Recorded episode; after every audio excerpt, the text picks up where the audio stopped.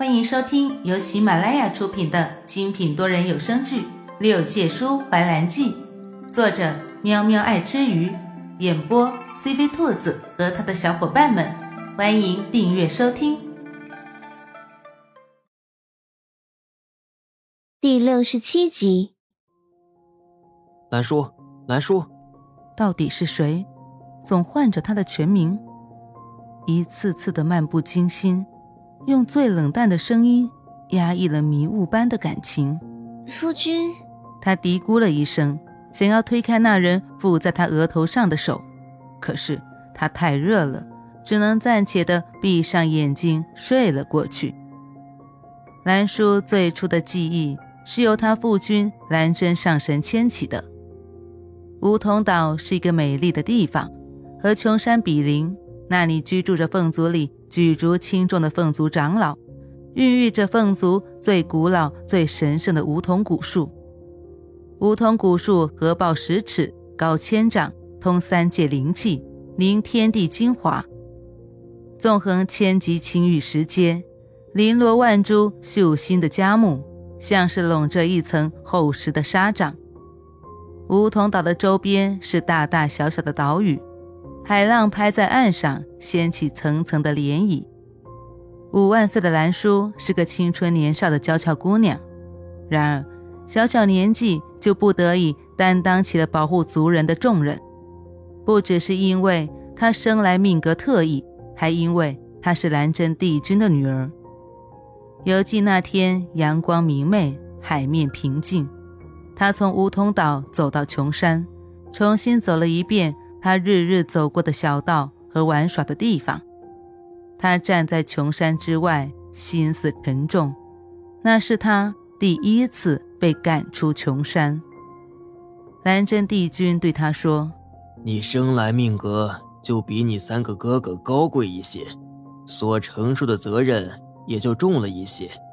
你是天定的下一任凤族女君，所以父君再不舍。”也要让你出去历练，经历人生百态，为难险阻。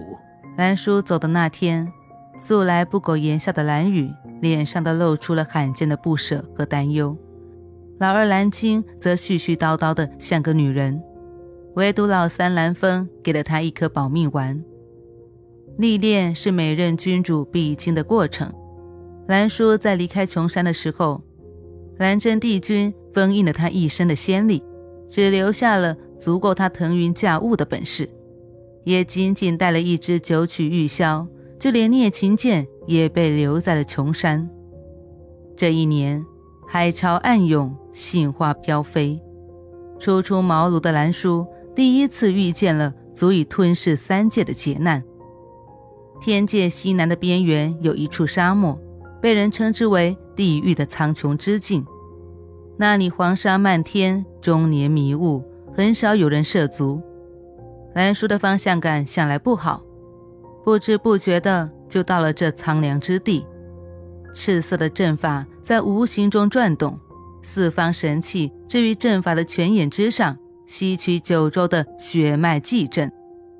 兰叔虽然没有见过这阵法，却也知道这是一个妖阵，因为这阵法还在建造初期。兰叔试图将其中一个神器取走，却被无端的吸了进去。奈何他周身仙力被封，九曲玉箫的仙力不足以助他脱身。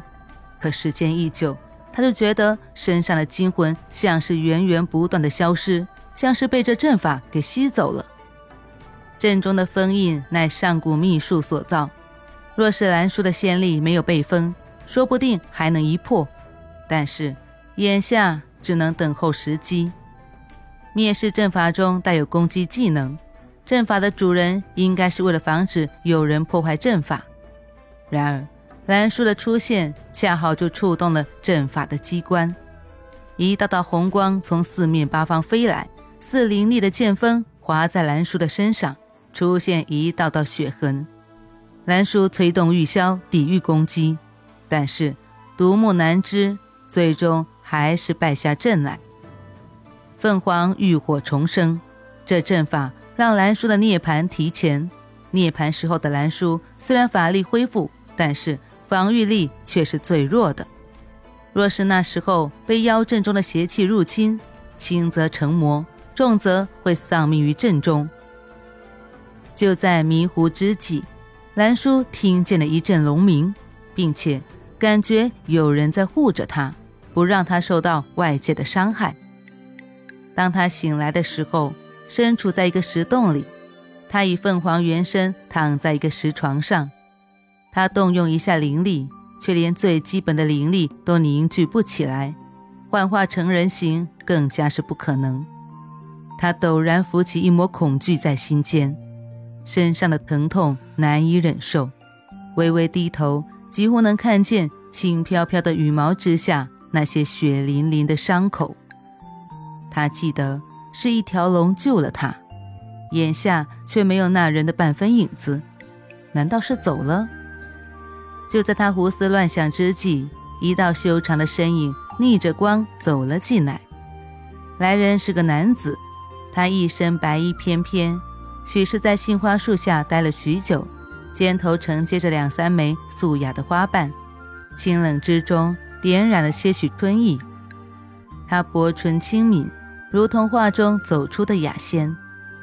兰叔被这一副春色迷住了眼，心里的激动之情十分的澎湃，奈何说不出话，只能嘤嘤呜呜地哼唧两声。然而这并没有什么用，毕竟。人是听不懂鸟语的。那男子眉头轻蹙，缓缓地俯下身来，极其温柔的嗓音在兰叔的耳边响起：“怎么了？是伤口疼了？”说着，那男子就伸手去检查他的伤口。兰叔小脸一红，试图去遮挡，忘记了自己现在是原身，刚一抬翅膀，钻心的疼就刺激着他的感官。哎呀，疼死本姑娘了。就在他垂手低咒的时候，一阵轻笑响在兰叔的耳边：“哼，你这小凤凰，受了伤还不安分，乖乖的不要乱动，等伤好了，你想怎么动都随你。”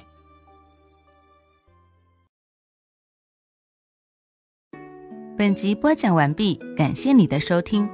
如果你想尽快听到下一集，或者直接畅听到底，可以点击本专辑的详情页。有完结版链接入口哦。